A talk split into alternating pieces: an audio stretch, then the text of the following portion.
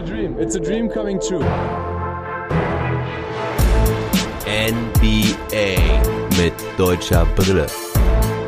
Von und mit dem einzig wahren Philly Fiddler. Long Monday, Woche 4. Ja, ich begrüße alle online auf Twitch oder auf Abruf beim Podcast. Vierte Woche NBA, wieder viel gespielt, viele Ereignisse und das Ganze wird jetzt zusammengefasst in dieser Folge. Fangen wir auch direkt an. Wir starten mit den Dallas Mavericks, glaube ich. Ja, also hier haben wir die Dallas Mavericks, mit denen geht es heute los. Die Mavericks haben erstmal gegen die New Orleans Pelicans gewonnen, sehr erfreulich, aber auch ein Must-Win natürlich, muss man sagen. 108 zu 92, Doncic mal wieder mit 25 Punkten. Dann kam das nächste schwere Kaliber mit den Chicago Bulls. In Chicago hat man dann wieder verloren, 117 zu 107. Obwohl Porzingis ein schönes Double-Double aufgelegt hat mit 22 Punkten und 12 Rebounds, aber wieder mal gegen einen starken Gegner verloren. Und dann ging es in San Antonio weiter. Da hat man wieder gewonnen. Jetzt bin ich mir gar nicht sicher, ob es schon der zweite oder der dritte Sieg gegen die Spurs diese Saison war. Aber gegen die Spurs hat man in letzter Zeit immer ganz gute Karten gehabt. Generell bei den Mavs, Mark Cuban will mal wieder Großes. Der hat die Woche darüber gesprochen, dass er eine neue Arena bauen will für die Mavs. Wer in Dallas da schon mal war, in der Halle, das ist schon alles ziemlich eng da. Infrastruktur geht so da in der Ecke. Also man sagt auch immer, das Problem ist mit, äh, mit Parkplätzen dort vor Ort. Also da gibt es eigentlich keine. Da gibt es ja, ein Parkhaus und ja, und deswegen träumt Mark Cuban halt von einer neuen Arena. Ist, glaube ich, auch so ein Lebenswerk, was er sich damit erfüllen will, wenn er in den Vorort von Dallas mit viel Platz und viel Povabo da ein großes, eine große neue Halle zementieren kann. Also das kann ich mir gut vorstellen. Der Mietvertrag läuft noch bis 2031 vom American Airlines Center. So, dann ist die Halle 30 Jahre von den Mavs benutzt worden, weil 2001 sind sie dort eingezogen. Und die Genehmigung der Stadt hat er wohl schon bekommen, um dort hochzubauen. Und äh, das könnte dann halt in Zukunft eine große Nummer werden da in Dallas. Derweil sind Josh Green und Moses Brown, die ja bislang kaum Spielzeit bekommen haben, in die G-League geschickt worden, durften da mal ein Spiel ran. Brown auch direkt mal mit 23 Punkten, 16 Rebounds und 3 Blocks am Start gewesen. Auch Green hat ganz ordentlich gespielt, 20 Punkte, 6 Rebounds, 5 Assists. Also die beiden kommen ja nicht richtig zum Zuge bislang. Da hat man sie mal für ein bisschen Spielpraxis runtergeschickt. Glaube ich, eine ganz gute Geschichte gewesen. Und schauen wir mal, ob sie jetzt demnächst ein bisschen mehr spielen dürfen. Ich bezweifle es ehrlich gesagt noch ein bisschen. Aber generell die positiven Sachen diese Woche Luka Doncic mit einem Triple-Double und auch äh, Christoph Porzingis mit 32 Punkten gegen die Spurs. Also Doncic und Porzingis beide mit 32 Punkten. Und laut Zitat meines Dallas Mavericks Experten im Age, der hat gesagt, das war das beste Zusammenspiel, was er von KP und Luca gesehen hat. In Klammern ever, Fragezeichen, also vielleicht sogar jemals. Es war noch nie so gut, vielleicht. Also das ist auf jeden Fall sehr erfreulich. Ich habe das Spiel nämlich nicht gesehen, nur in der langen Zusammenfassung. Und ähm, da hat man schon einige gute Pässe von äh, Luca auf KP gesehen. KP auch wieder viel am Lachen gewesen, das ist sehr gut. Außerdem ist er ziemlich, ja, viele gute Cuts gelaufen, hatte sieben Rebounds, drei Blocks und auch mal zwei gute Spiele von KP hintereinander, was halt auch sehr erfreulich ist. Luca kommt auch in Form langsam. Ich glaube, diese Woche hat er durchschnittlich so an die 25, 26 Punkte gehabt. Also er spielt sich langsam auch in Game Shape, wird besser, aber da ist noch einiges an Luft nach oben für die Mavericks. Jalen Brunson ist weiter Leistungsträger, also was der abliefert, ist einsame Spitze. Also es ist wahrscheinlich der beste und konstanteste Spieler bei den Mavericks. Packen wir mal Doncic da irgendwie ein bisschen raus, den kann man eigentlich in keine Kategorie mit den anderen Spielern äh, stecken. Aber zu Doncic kommen wir auch noch gleich. Beim Negativen die Wurfquoten insgesamt sind leicht verbessert, also 43,6% Feldwurfquote, aber man muss halt, halt auch ganz klar sagen, die Mavericks haben halt diese Woche auch gegen die Pelicans und gegen die Spurs gespielt, welche echt keine gerade guten Mannschaften sind. Also deswegen kein Wunder. Es ist immer noch relativ schwach. Ganz mies immer noch ist halt einfach, dass sie immer noch keinen Sieg gegen ein Playoff-Team geschafft haben. Also Da kommt mal wieder ein stärkerer Gegner mit den Bulls und dann war's das. Nächste Woche haben sie die Möglichkeit, da gegen ganz andere Kaliber mal wirklich zu punkten, denn sie spielen dann zweimal gegen Denver, zweimal gegen Phoenix und dann kommen auch noch zweimal die Clippers. Äh, Entschuldigung, einmal Denver, zweimal Phoenix und zweimal die Clippers. Das wird dann mal eine große Herausforderung für die Mavs, da mal zu gewinnen. Da muss, sollte Dorian Finney-Smith endlich mal ein bisschen besser werfen. Der trifft nämlich diese Saison äh, bislang nämlich nur 27,9%, was echt mies ist. Also die Dreierquote ungefähr genauso. Also viele Jumper aus dem Zweierbereich wirft er nicht wirklich. Und generell muss man einfach sagen, die Starting Five der Dallas Mavericks funktioniert noch nicht wirklich gut. Das sieht man allein schon am Net-Rating von Luka Doncic, der da minus 10,6 hat. Christoph Sorzingis sogar minus 11,5. Also eigentlich alle Starter da im deutlich negativen Bereich. Das kann man sich eigentlich gar nicht vorstellen, dass äh, Luca so ein negatives Net-Rating hat. Die Bank hingegen da eigentlich viel besser. Also die Bank rettet die Mavs. Da Brunson mit 9,4. Gut, der hat jetzt natürlich auch einige Spiele gestartet. Ähm, aber dennoch ist das symptomatisch. Nilikina mit irgendwas mit 8, und Maxi Kleber mit 7,8. Also das zeigt dann schon, dass die Bank wirklich das einzig gut funktionierende ist derzeit bei den Mavericks. Und naja, es wird ein bisschen besser. Hoffen wir, dass es weiter so geht. Ähm, Maxi ist seit zwei Wochen komplett raus, hat ja eine Rückenverletzung. Der Injury Report sagt bis zum 17.11. Und ich glaube auch, dass es nicht viel länger dauern wird. Ähm, letzte Woche hat er schon ein leichtes Training gemacht. Noch kein Kontakttraining, aber ein bisschen Joggen und ein bisschen im Gym gewesen. Das habe ich gehört. Ja, und dann gibt es eine Frage. Jason Kidd, Coach der Mavs, over oder under 1,5 Seasons? Ja, das ist eine gute Frage. Im Moment will ich mal nicht overreacten und ich sage mal, ah, das ist schwer. Also ich glaube nicht, dass er ähm, sehr frühzeitig gehen muss. Also ich glaube nicht, dass es in den nächsten Wochen der Fall sein wird. Ich habe schon andere gehört, die gesagt haben, zu Weihnachten ist Jason Kidd weg. Das glaube ich nicht. Ich glaube, dass die Mavs ihm zumindest eine Saison geben werden. Und dann muss man gucken, wie das Ergebnis ist. Also 1,5 Seasons ist deswegen eine gute Frage, ob er es äh, wirklich schafft, die Kurve zu kriegen mit den Mavericks. Stand jetzt muss ich eigentlich sagen, under, weil man bisher zu wenig gesehen hat, aber man muss dem Coach eigentlich auch ein bisschen mehr Zeit geben. So, gehen wir zu den Orlando Magic. Die haben diese Woche nur zwei Spiele gehabt, auch beide verloren gegen Brooklyn Nets und gegen die Washington Wizards. Auch keine einfachen Geschichten. Die Brooklyn Nets haben 123 zu 90 gewonnen, die Washington Wizards 104 zu 92. Das war deutlich länger spannend, aber trotzdem relativ klare Niederlagen gegen beide Teams. Kurz zu den Team News. Da geht es nochmal um die Verletzung von Jonathan Isaac und Markel Fultz. Isaacs Rückkehr und künftige Rolle halte ich derzeit für ziemlich unklar, denn ja, wer soll dafür gehen? Ich habe jetzt halt auch gehört, Isaac ist nicht geimpft, was das Ganze natürlich auch ein bisschen schwieriger macht, ihn wieder in dieses Team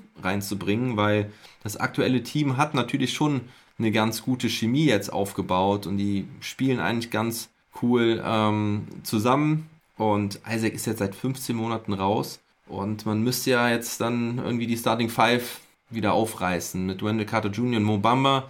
Naja, sage ich mal so, es geht schon besser als mit den beiden, aber die haben jetzt auch schon gezeigt, dass sie auch ganz gut miteinander spielen können. Ähm, die Starting Five überzeugt sowieso, sage ich gleich auch noch was zu. Und auch wenn Markel Fultz wiederkommt, ist natürlich auch die Frage, was passiert denn da, weil Cole Anthony jetzt halt so geil spielt. Kommt dann Fultz dann wieder in die Starting Five, darf er die, die Second Unit anführen oder spielt dann Anthony mit Fultz, was eigentlich nicht so gut funktionieren könnte, muss dann Sachs wieder weichen, der eigentlich aber ganz gut mit Cole Anthony spielt. Also Fultz und Isaac sind eigentlich so zwei Trümpfe, die die Magic in der Hand haben, die vielleicht irgendwie ein Trumpf zu viel sind auf der Hand oder zwei sogar.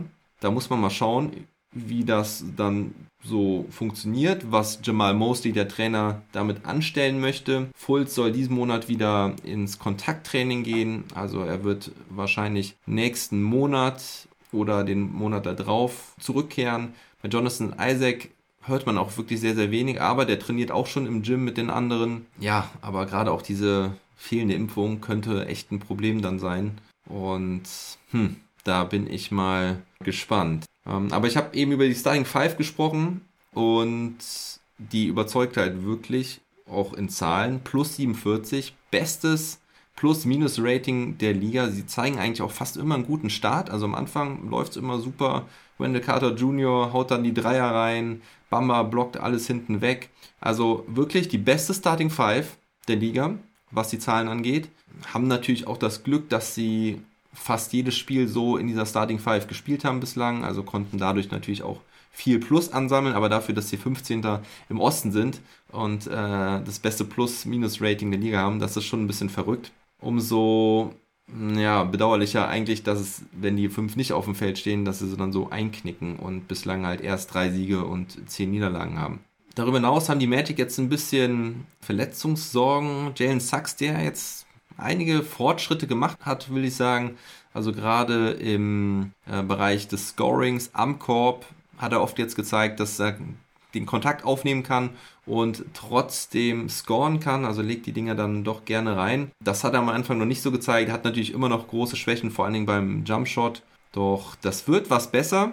Also kann man zuversichtlich sein und ich habe ja schon mal gesagt, der macht sowieso viele Sachen richtig.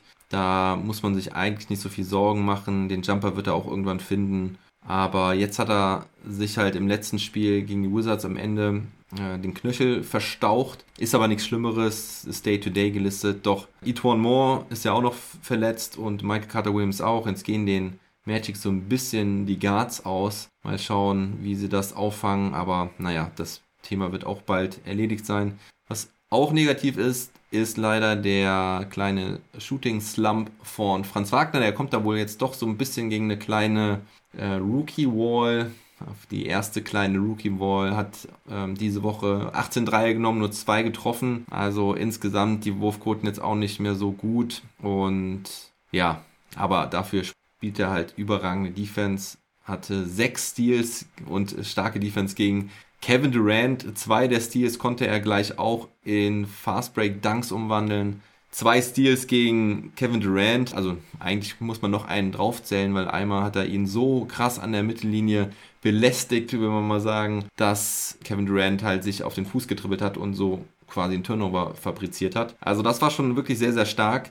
Da waren ein paar geile Plays dabei und ja, Mo hatte einen guten Dank dabei, durfte 13 Minuten ran gegen Brooklyn, da wo es eher dann schon so entschieden war. Also in der zweiten Halbzeit hat er nur gespielt. Hatte einen Fast Break Dank dabei, der war auch ganz nice, aber hatte wieder zwei Dreier daneben geworfen. Einer war auch ganz schön weit daneben. Das ist ein bisschen ärgerlich gewesen. Aber naja, immerhin durfte er mal ein bisschen mehr ran. Leider konnte er sich wieder nicht empfehlen. Und ja, bei Franz Wagner insgesamt halt stimmt die Defense, aber in der Offense hat es jetzt ein bisschen gehapert.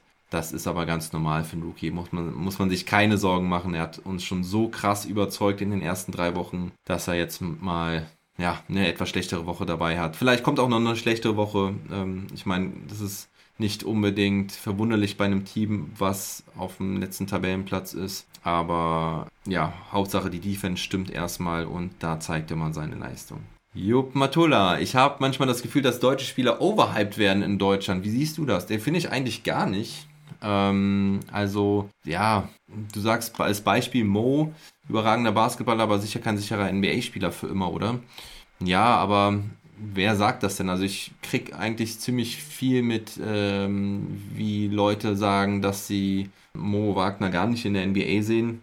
Und hat halt ein bisschen Probleme in der Defense oder ein bisschen mehr. Ich finde, ähm, so ein Isaiah Hartenstein zum Beispiel, was der jetzt gerade abliefert, wird halt viel zu wenig gehypt in Deutschland. Also zumindest kriege ich es nicht über die normalen Medien mit. Da muss ich halt schon in die nerdigen Abteilungen von Twitter und Co. rutschen, damit ich da groß was finde. Oder, na gut, mittlerweile halt auch auf Instagram gibt es da so ein bisschen Push.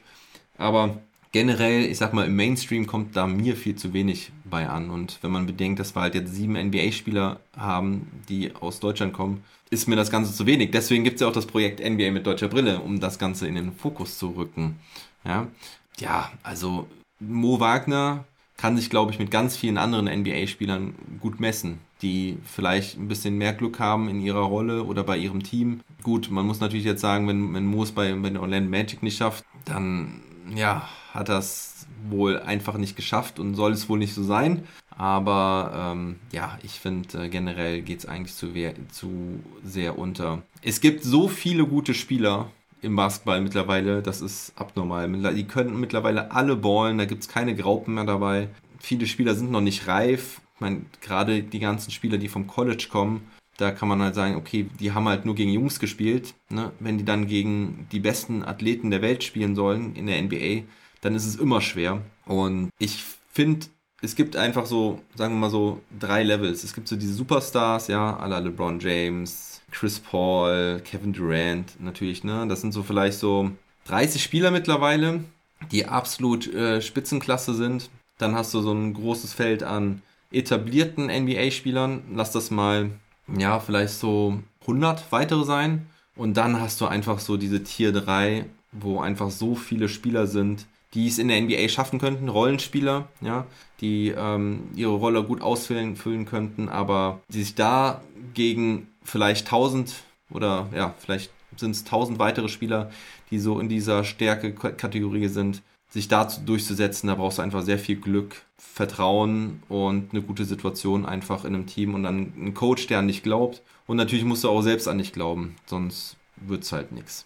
Gehen wir weiter zu den Boston Celtics. Und kurze Erläuterung dazu der Grafik. Bei dem Spiel gegen die Toronto Raptors, da gab es nämlich einen Fehler auf der ESPN-Seite. Also deswegen habe ich das da mal so ein bisschen nachkorrigiert. Die Celtics haben erst gegen die Raptors gewonnen, dann gegen die Milwaukee Bucks in Overtime, hatten damit endlich mal eine ausgeglichene Bilanz von 6 Siegen und 6 Niederlagen. Und dann haben sie aber im Back-to-Back -Back gegen die Cleveland Cavaliers verloren mit 91 zu 89. Es gab interessante News zu den Boston Celtics und zwar, dass nämlich die Celtics an Ben Simmons interessiert sein sollen. Aber dem Ganzen wurde schon so ein Riegel vorgeschoben, denn die Sixers in Form von Daryl Morey wollten halt unbedingt Jalen Brown zurückhaben.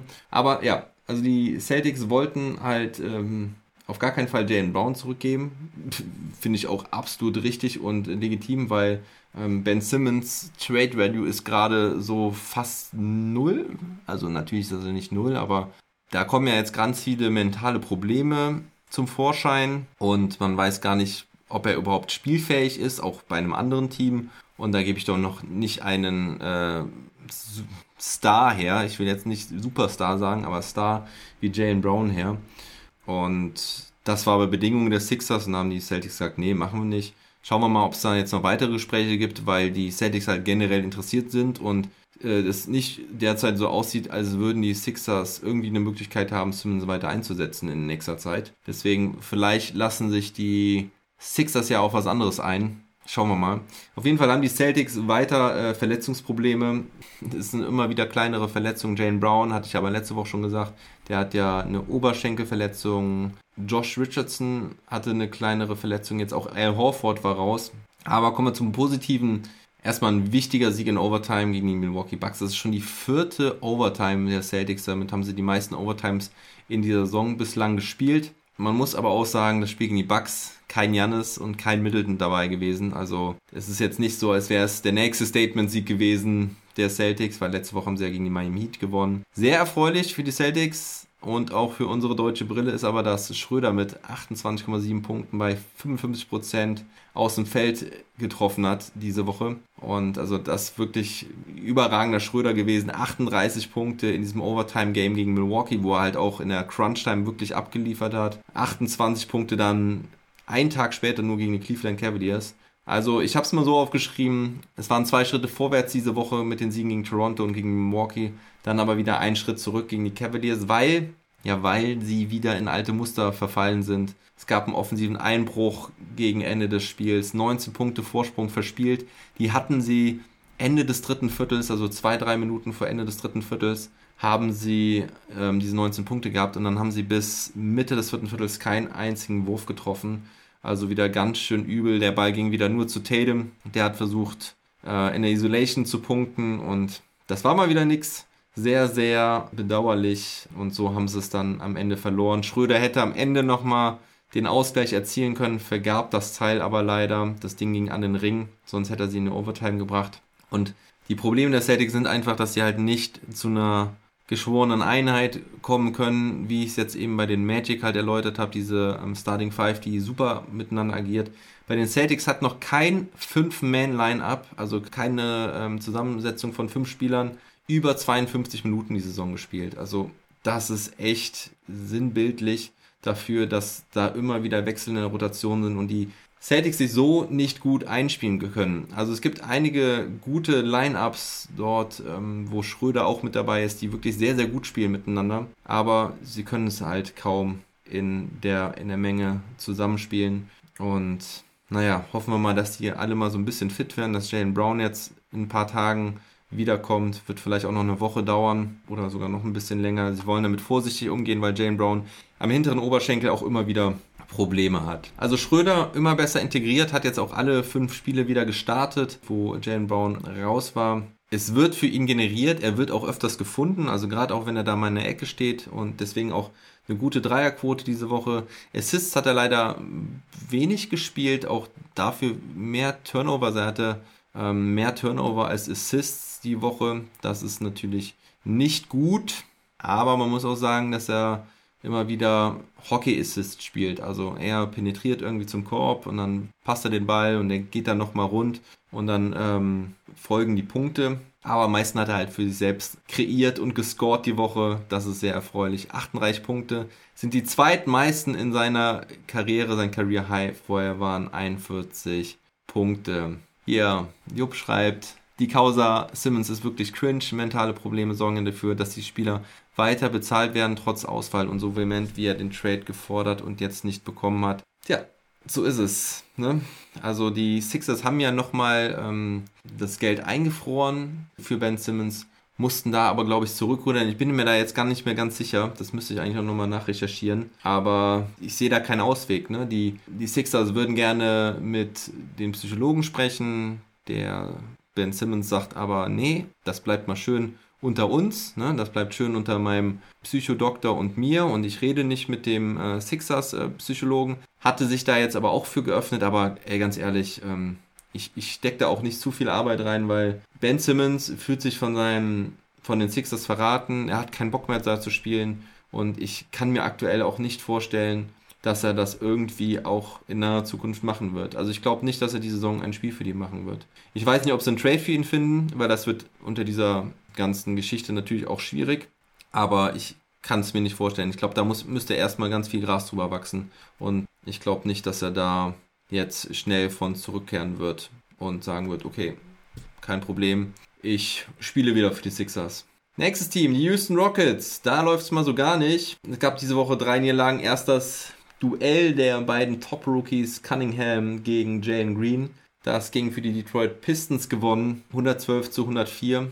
Dann folgte eine Niederlage gegen die Portland Trailblazers mit 104 zu 92 und letzte Nacht gegen die Phoenix Suns mit 115 zu 89. Das Spiel habe ich auch live gesehen. Ähm, nee, nicht live, sondern im Real Life heute Morgen. Und das war, das war ganz schön bitter, aber da komme ich gleich bei dem Schlechten zu.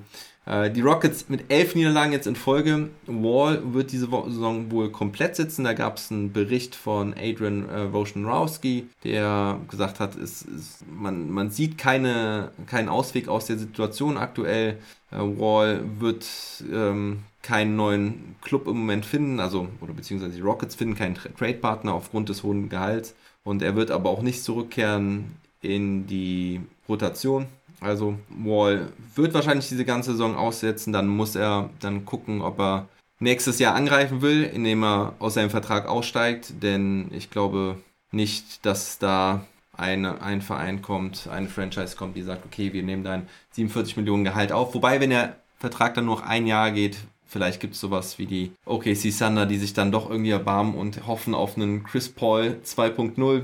Ja, das Top-Rookie-Duell ging halt verloren obwohl Jalen Green da ganz ordentlich gespielt hat, immerhin 23 Punkte gemacht hat, 8 von 20. Aber Kate Cunningham hat jetzt diese Woche schon ein bisschen mehr gezeigt, also war auch nicht nur in dem Spiel gegen die Rockets ganz ordentlich. Aber der Einzige, der eigentlich so richtig Spaß macht, wenn die Houston Rockets ist, weiter Alperen Sengun, der nicht nur gute Zahlen auflegt, sondern halt auch so diese Seals, die Thais ja auch immer so gerne oder so gut gemacht hat. Vielleicht hat er eben da, da schon auch ein bisschen was abgeschaut. Ich weiß nicht, inwiefern er das in der Türkei schon so gut gemacht hat, aber so kreiert er halt immer wieder Freiräume für seine Guards, indem er da Blocks stellt und ja, den gegnerischen Verteidigern im Weg steht.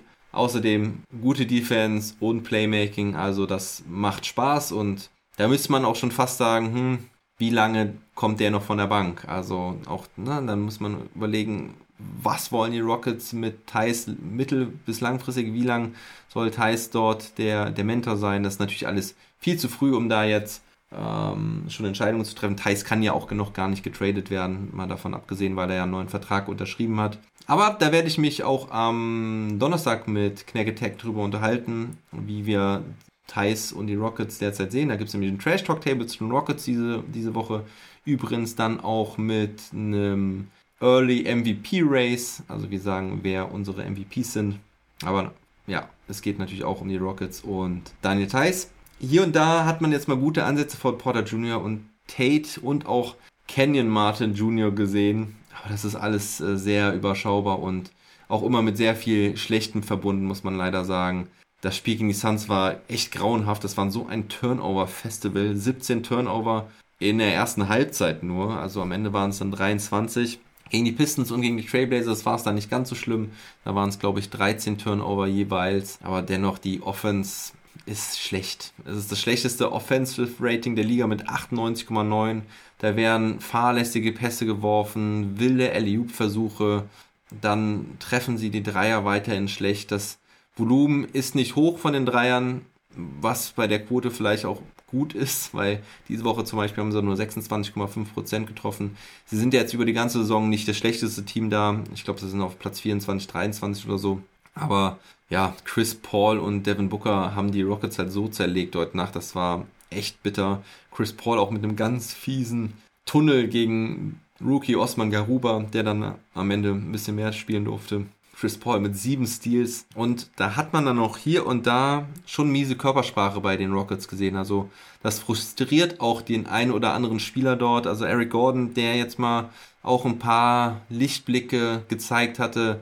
Ja, da, da kommt dann wieder so ein schlechter Pass und dann schüttelt Gordon den Kopf. Auch Thais hat man manchmal mal dann schon mit schlechter Körpersprache gesehen, weil die einfach frustriert dann sind, wie schlecht die Rockets spielen. Also es ist schon echt übel. Hoffen wir, dass sie so ein bisschen besser zusammenkommen, dass die Defense so ein bisschen besser wird. Ich meine, man sieht auch schon so ein paar kleine Fortschritte, aber man muss natürlich auch sagen, alle anderen Teams zeigen natürlich auch so ein paar Fortschritte mittlerweile und da müssen die Rockets auf jeden Fall ein bisschen aufheben. Wir gehen jetzt zu den Toronto Raptors. Ja, die Raptors, eben schon gesagt, erst gegen Boston verloren, dann gegen die Philadelphia 76ers gewonnen im Back-to-Back, also nur eine Nacht später nach dem Celtics-Spiel. Gegen die Sixers gewonnen, sehr, sehr gut, wobei man natürlich auch da sagen muss, die Sixers ähm, mit einem Rumpfkader, also Ben Simmons ja sowieso nicht dabei, aber auch Joel Embiid war raus. Ich glaube, ich weiß nicht, irgendjemand hat noch gefehlt, Seth Curry, glaube ich. Bin mir aber nicht ganz sicher. Auf jeden Fall waren die Sixers mit ziemlich wenigen Leuten unterwegs. Und dann folgte halt die Niederlage gegen die Detroit Pistons, was schon ein bisschen ein Dämpfer war dann. Ähm, also die Pistons diese Woche, wie gesagt, gar nicht so schlecht. Die Raptors jetzt mit einer Bilanz von 7 und 7. Siakam hat das Back-to-Back -Back gegen die Sixers ausgesetzt, also sogar ohne Siakam haben sie es gewonnen. Ähm, Dragic ersetzte jetzt gegen die Pistons Van Fleet, was auch ziemlich überraschend war, wobei man auch sagen muss, wen sollen die Raptors denn noch dann aufstellen, wenn sie schon ähm, Malachi Flynn kaum äh, Chancen geben wollen, Van Fleet dann raus ist, haben sie ja eigentlich keine Point Guards mehr. Also der Leno Banton, der hat jetzt sogar mal kurz bei der G-League reingeschaut, sollte da wohl einfach ein bisschen lernen, ein bisschen, bisschen spielen, ein bisschen mehr spielen, ein bisschen mehr diese Ballhändlerrolle, glaube ich, trainieren. Also Coach äh, Nick Nurse hat auch gesagt, dass es von vorne weg klar geplant war, dass Banton auch immer wieder mal in die G-League gehen soll. Also der hat nämlich auch wirklich ja, gute Einsätze bislang gezeigt im Team der Großen. Also deswegen ist das keine ähm, Degradierung oder so gewesen. Aber Dragic hat eigentlich ganz ordentlich gespielt, hat 16 Punkte, 5 Rebounds, 3 Assists aufgelegt, 6 von 12 getroffen.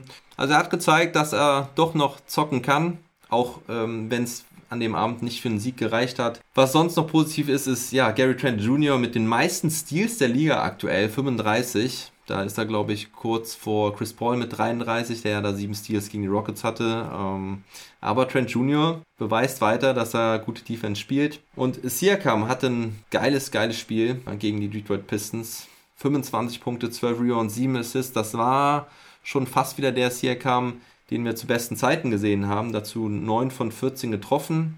Also da kann man sich echt nicht beschweren. Das macht auch Hoffnung für alle Raptors-Fans und auch, dass Barnes weiter solide spielt, auch wenn er jetzt nicht mehr so krass abgegangen ist diese Woche. Hatte trotzdem 15 Punkte, 7,3 Rebounds und 4 Assists. Hatte ein paar Turnover zu viel, aber Barnes weiterhin echt gut. Wenn er noch ein bisschen jetzt einen Dreier drauflegen könnte, mittel- bis langfristig, absolut top. Und ja, die Raptors spielen weiterhin normalerweise mit Ananobi, Barnes und Siakam auf der 5. Siakam wird natürlich da jetzt auch wieder mehr spielen. Schauen wir mal, ob er jetzt noch länger die Back-to-Backs aussetzt, aber so viele Back-to-Backs gibt es ja dann auch dieses Jahr nicht. Leider ein bisschen negativ, dass die Defense jetzt ein bisschen nachgelassen hat in den letzten Spielen. Also gegen Detroit war das wirklich ohne Biss, muss man leider sagen. Also das ist ähm, nicht diese Defense gewesen, die man in den letzten Wochen gesehen hat. Vielleicht hat man auch gedacht, gegen die Pistons muss man es nicht unbedingt. Fred Van Fleet vielleicht auch so ein bisschen als Anführer gefehlt, der jetzt natürlich nicht der beste Defender der Liga ist, aber ähm, einfach natürlich ein Leader, der vorangeht, auch mit, ähm, gerade was auch Sachen Körpersprache angeht. Und Dragic vielleicht dann noch nicht so mit drin gewesen. Naja, was auf jeden Fall auch negativ ist, die Heimschwäche von Toronto. Da spielen sie jetzt endlich wieder in Toronto und in acht Spielen haben sie nur zwei gewonnen. Also das ist vielleicht so ein kleines Ding, dass sie da noch sehr nervös sind vor dieser großen Crowd, auch gerade die ganzen jungen Spieler. Und wenn wir die deutsche Brille aufsetzen, müssen wir leider sagen, mh, hm, sieht nicht besser aus wie Isaac Bonga. Kein Einsatz diese Woche gegen, gegen die Celtics und gegen die Sixers war noch nicht mal im Kader. Also Tja, ich glaube, das wird sich auch nur ändern, wenn es wirklich A, eine Verletzung gibt oder einer komplett außer Form ist oder einer ähm, ja, in Foul Trouble gerät. Nur dann sehe ich die Möglichkeit, dass äh, Isaac Bonga irgendwie jetzt in den Kader reinrutscht. Ja, hoffentlich sitzt er wenigstens demnächst weiter auf der Bank oder wieder auf der Bank. Gehen wir zum nächsten Team, die Los Angeles Clippers mit Isaiah Hartenstein. Die machen richtig Spaß im Moment. Hatten drei Siege in Folge zu Beginn der Woche. Ähm, das waren dann sogar sieben Siege in Folge äh, wochenübergreifend und haben immerhin Portland, Miami geschlagen. In einem sehr, sehr engen Spiel und die Minnesota Timberwolves ziemlich deutlich und klar. Ähm, Ibaka ist auf eigenen Wunsch in die G-League zurückgekehrt. Der hatte ja sein Debüt gegeben und das sah aber alles andere als gut aus. Er war viel zu langsam auf den Beinen und dann hat der Coach Tai Lu gesagt, okay, hier, ich möchte äh, mir in der G-League Minuten abholen und um wieder richtig fit zu werden.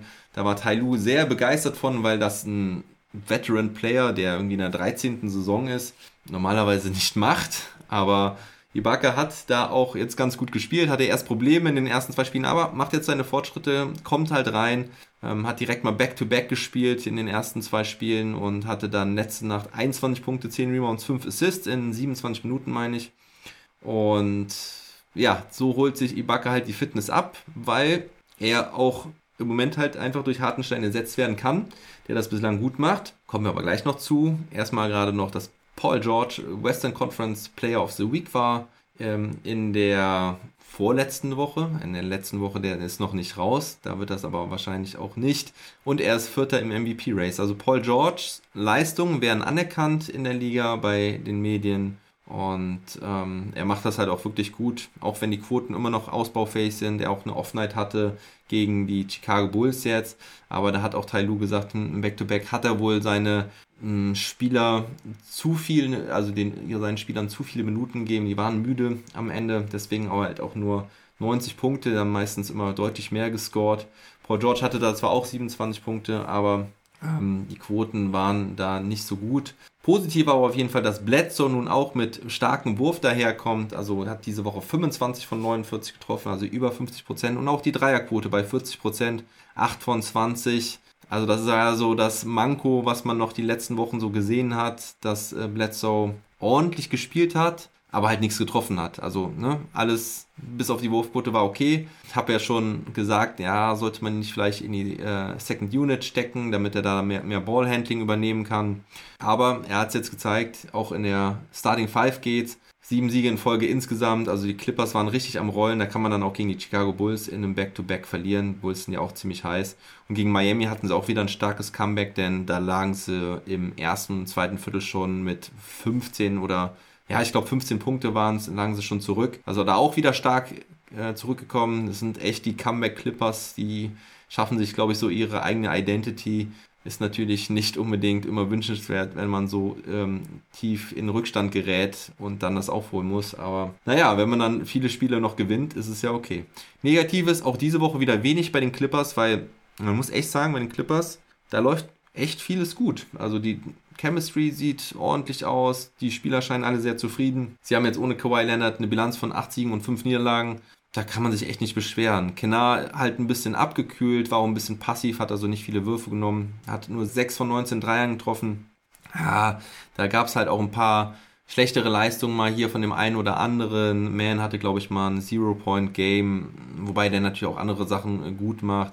Betum hatte man eine Off-Night drin. Ähm, Subac war mal nicht ganz drin in einem Spiel. Aber eigentlich ist da keiner, der so groß abfällt. Mal abgesehen von Ibaka, der jetzt halt noch nicht fit war und ähm, sich erstmal in der G-League fit macht. Isaiah Hartenstein, Top-Leistung wieder diese Woche. Äh, 14 Punkte, Season High gegen Portland. Dann hatte er äh, gegen Minnesota 12 Punkte, 12 Rebounds, 4 Assists, 3 Blocks und er hat einen Dreier geworfen und auch getroffen. Das war ein Trailer 3, da stand er ganz alleine war im Mut, hatte Bock. Da lief einfach alles an dem Abend für ihn und dann trifft er auch den Dreier. Schauen wir mal, ob wir das jetzt das ein oder andere Mal mehr sehen, aber ich glaube, er nimmt sie wirklich nur, wenn er das richtig gute Gefühl dafür hat. Das ist jetzt so ein bisschen meine Annahme und er kann ja auch durch so viele andere Aktionen positiv sein in der Offense, also gerade durch sein Playmaking, hat wieder sehr schöne Pässe dabei gehabt.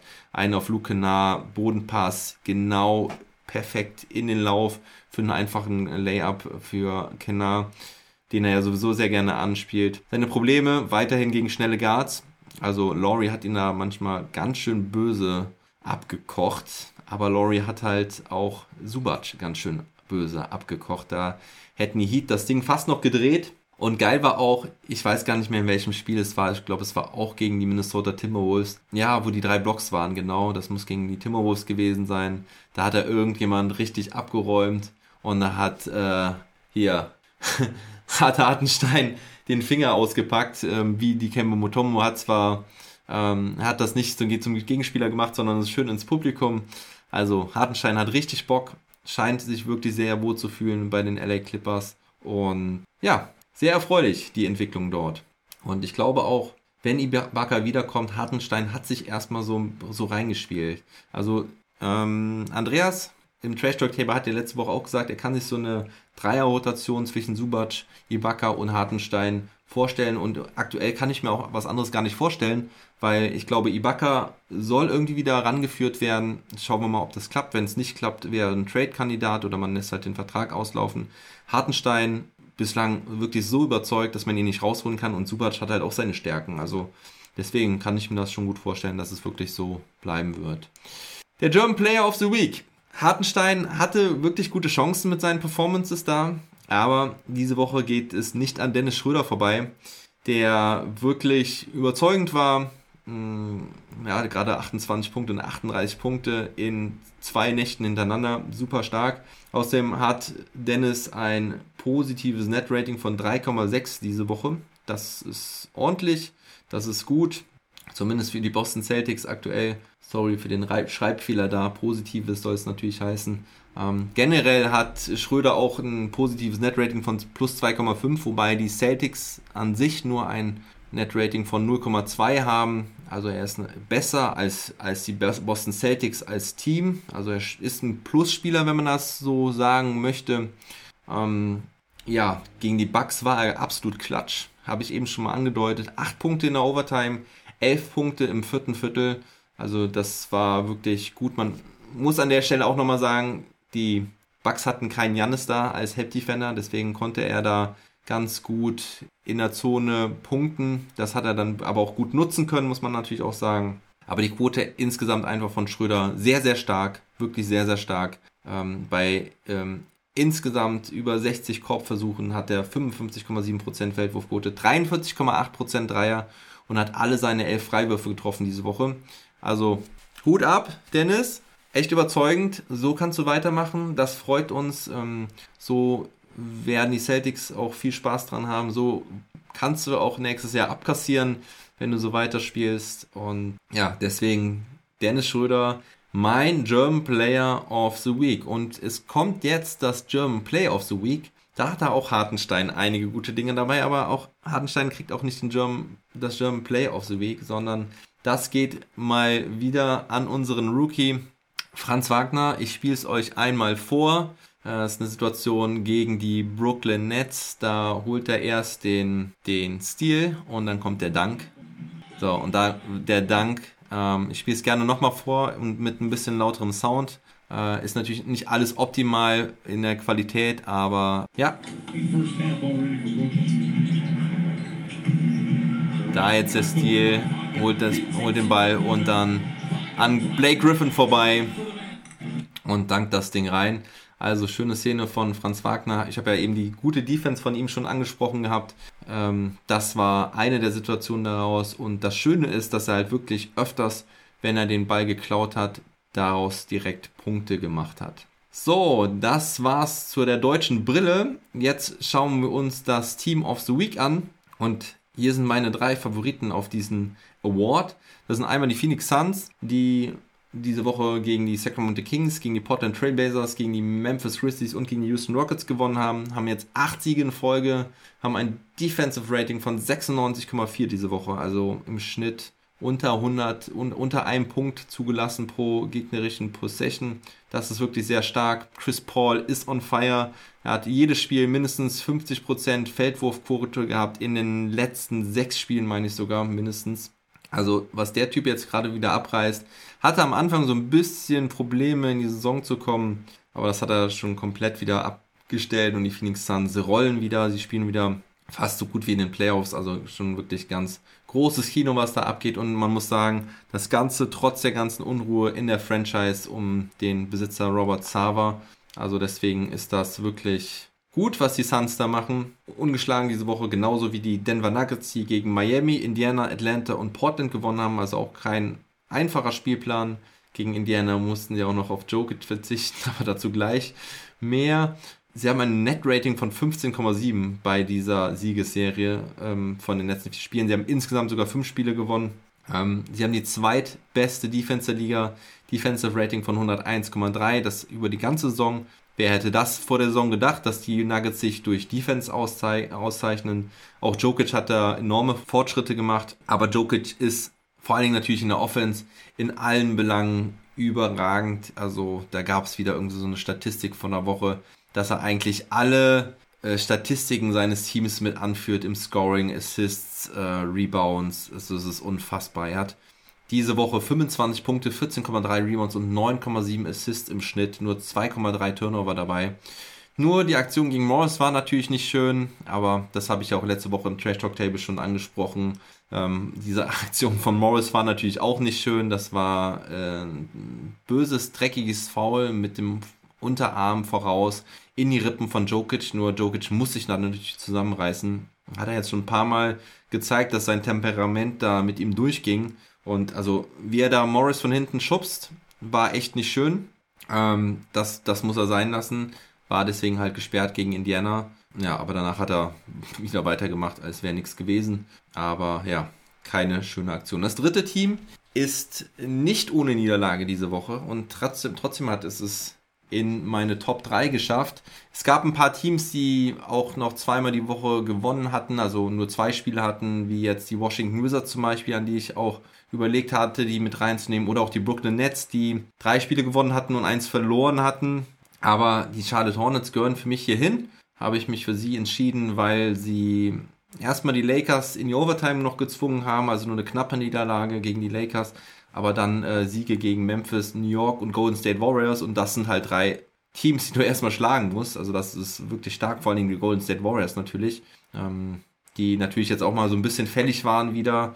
Dennoch vor allen Dingen die Hornets nach fünf Niederlagen in Folge jetzt mit dem Bounce Back drei Siege ähm, darauf folgen ließen und so wieder zurück sind im Spiel. Also man konnte schon fast befürchten, dass die Hornets da jetzt so ein bisschen abschmieren, aber sie haben jetzt gezeigt, äh, dass sie wirklich ein gutes Team sind. Fünf Spieler mit mindestens 16,8 Punkten diese Woche, das finde ich ziemlich geil. Das ist halt die gesamte Starting Five bis auf Mason Plumley, aber noch Kelly Oubre Jr. von der Bank ebenfalls. Ähm, ich glaube, der hatte dann die 16,8 Punkte. Sehr geiles Teamplay von den Hornets, machen sowieso immer Bock zu schauen, ähm, haben 25,8 Assists pro Spiel diese Woche, das ist auch ein sehr guter Wert. Nur die Warriors sind ja diese Saison da abnormal gut mit an die 30 Assists pro Spiel. Ähm, ja, aber die Hornets machen eben einfach auch Bock. Und ich freue mich, dass sie halt da wieder zurückgekommen sind. Und ja, mein Sieger beim Team of the Week. Ihr könnt vielleicht mal raten, für wen ich mich entschieden habe. Habe jetzt so schön über die Charlotte Hornets gesprochen. Aber es sind äh, für mich doch die Phoenix Suns, weil sie einfach so souverän aussahen. Ich habe zwei Spiele von ihnen gesehen diese Woche. Und ähm, das war wirklich absolut top. Das war einfach so gut, dass äh, mich das komplett überzeugt hat. Und äh, wie gesagt, das war absoluter Playoff-Mood schon und überragend halt von, von Chris Paul vor allen Dingen. Das finde ich sehr beeindruckend. Dann News around the League. Erstmal ein paar Verletzungsupdates oder neue Verletzungen, die aufgetreten sind. Kelly Olynyk von den Detroit Pistons hat sich eine Meniskusverletzung zugezogen und ist jetzt mindestens sechs Wochen raus.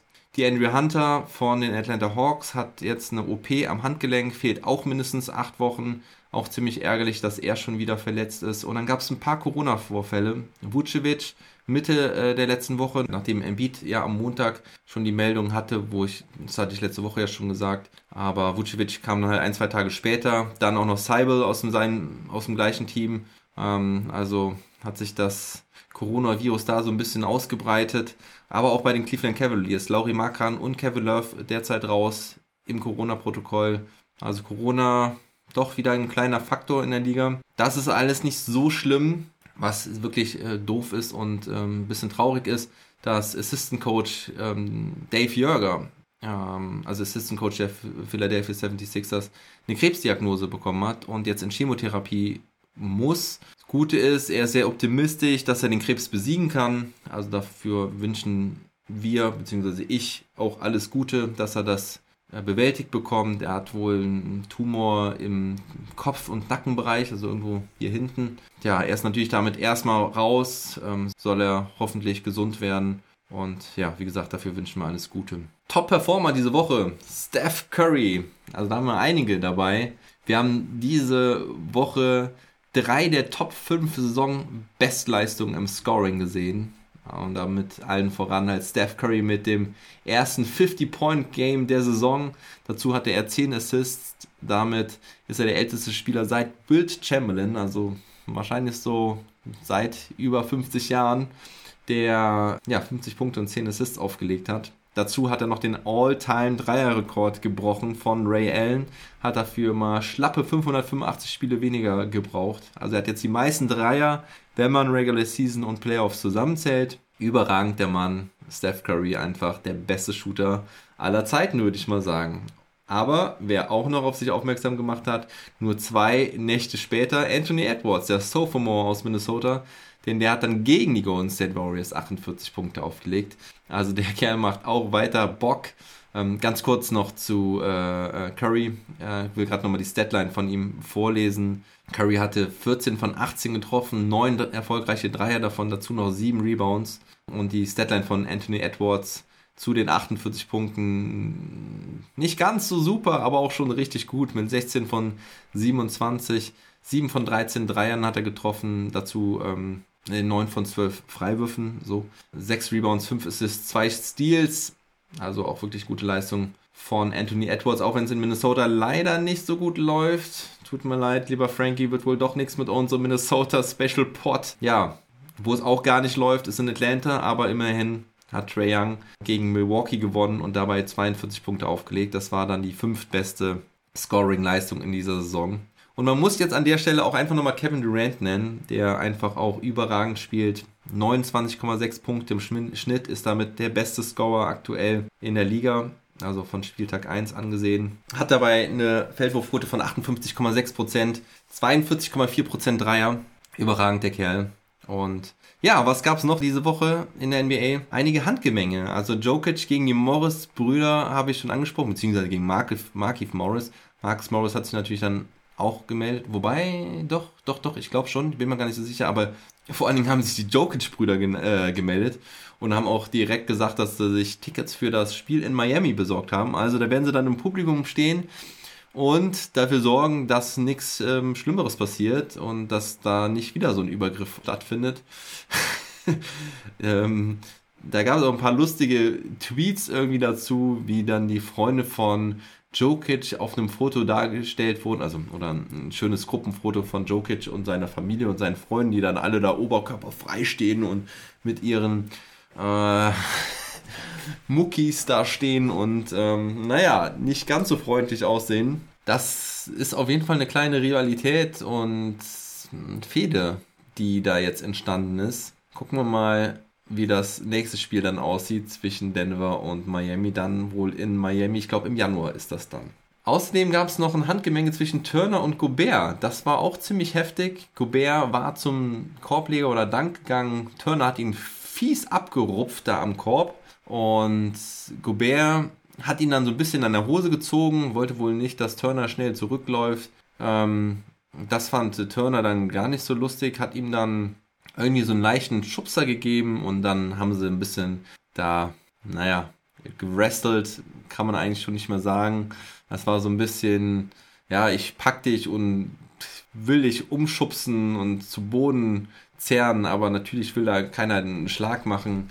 Ja, das ist auch ganz schön hochgekocht. Also am Ende gab es dann Ejections für Joe Ingles und Donovan Mitchell. Also Joe Ingles ist dann hin, wollte, glaube ich, Miles Turner dann so eine Backpfeife geben. Ich weiß auch nicht, ob er ihn ganz getroffen hat. Auf jeden Fall hat er dann so ein bisschen mit der Handfläche, ähm, mit der Oberseite der Handfläche äh, geschlagen oder berührt. Ich weiß nicht, ob er ihn berührt hat. Auf jeden Fall ging dann Arm raus. Donovan Mitchell hat sich am Ende gar nicht mehr eingekriegt. Der ist dann, glaube ich, auch nur ejected worden, weil er nicht mehr Ruhe geben wollte. Ähm, ich glaube, noch ein, zwei Minuten später irgendwie auf die Pacers losgehen wollte.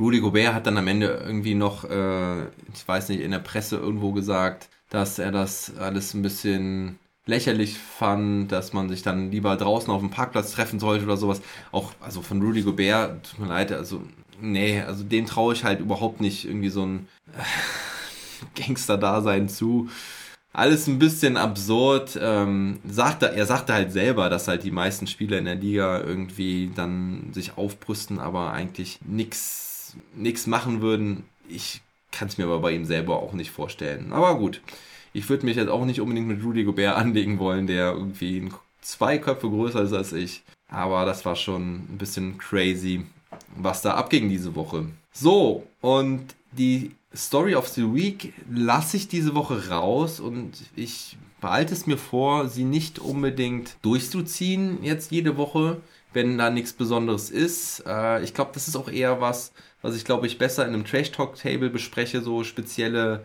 Themen aus der Woche. Ich habe irgendwie kein gutes Gefühl dabei, da selber was äh, aufzulegen. Ähm, ich will jetzt hier euch gerade nochmal ähm, die Tabellen zeigen. Das mache ich jetzt immer zum Ende des Long Mondays, dass ich nochmal kurz in die Tabelle schaue oder dass ihr damit ungefähr wisst, wie sieht eigentlich die Tabelle aus, weil das hatte ich bisher noch gar nicht drin und für diejenigen, die nicht jeden Tag in die Tabelle gucken, ist es vielleicht mal ganz nett zu wissen, wie sieht die eigentlich aus.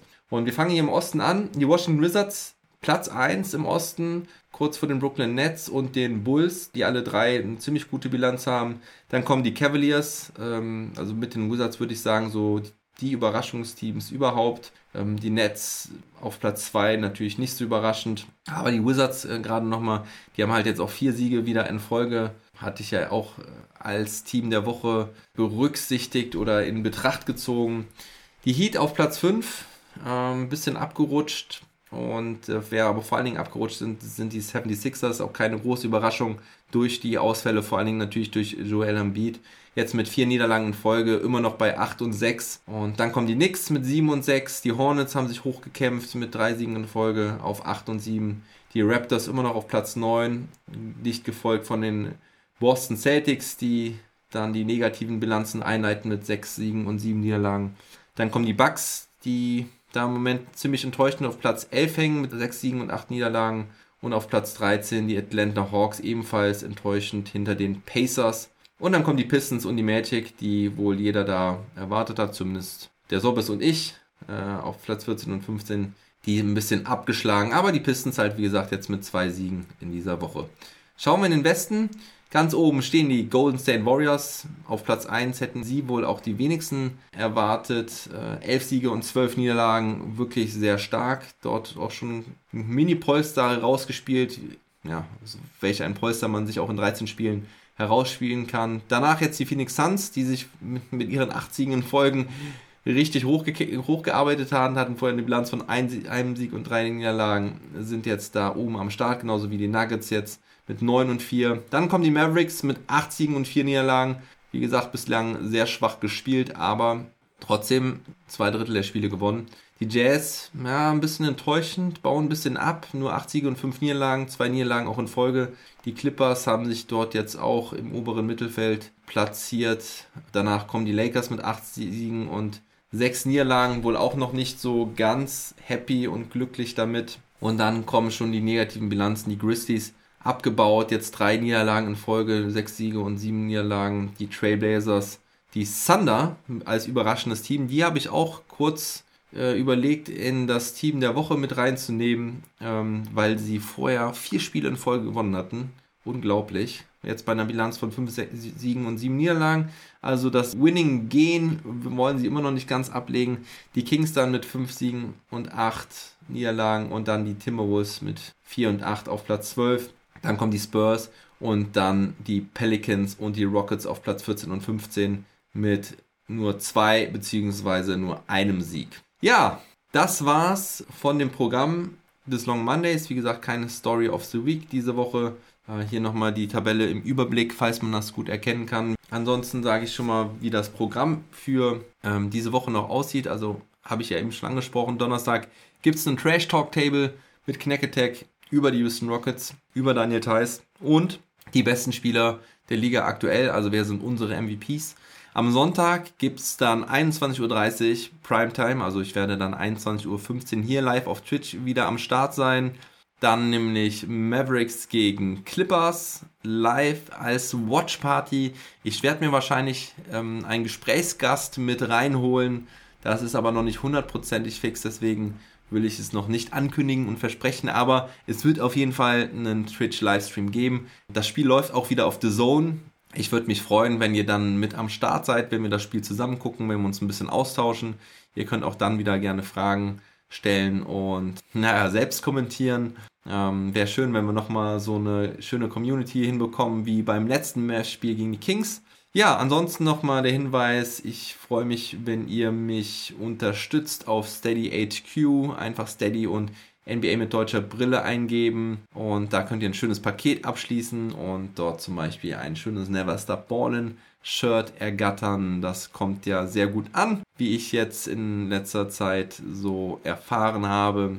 Also das Design gefällt und ist, glaube ich, ein cooles Shirt, um damit ballen zu gehen oder auf der Straße zu tragen. Ja, was gibt's sonst noch äh, zu verkünden? Eigentlich nichts Großartiges. Ach so, beim Twitch-Stream am Sonntag wird es dann auch den VIB des Monats geben. Da gibt es also dann eine Verlosung für das Gewinnspiel oder das monatliche Gewinnspiel für jedes VIB-Paket ab dem Pro-Paket. Damit qualifiziert sich da jeder. Da habe ich mir ein schönes Geschenk ausgedacht für die Basketball-Liebhaber unter euch. Und dann sage ich vielen Dank fürs Zuhören.